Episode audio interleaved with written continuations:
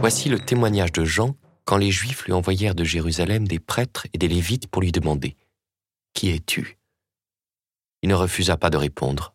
Il déclara ouvertement ⁇ Je ne suis pas le Christ. Ils lui demandèrent ⁇ Alors qu'en est-il? Es-tu le prophète Élie ?⁇ Il répondit ⁇ Je ne le suis pas. Es-tu le prophète annoncé?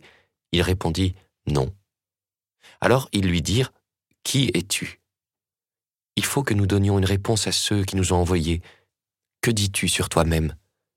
Il répondit ⁇ Je suis la voix de celui qui crie dans le désert. Redressez le chemin du Seigneur, comme a dit le prophète Isaïe. Or ils avaient été envoyés de la part des pharisiens. Ils lui posèrent encore cette question. Pourquoi donc baptises-tu, si tu n'es ni le Christ, ni Élie, ni le prophète?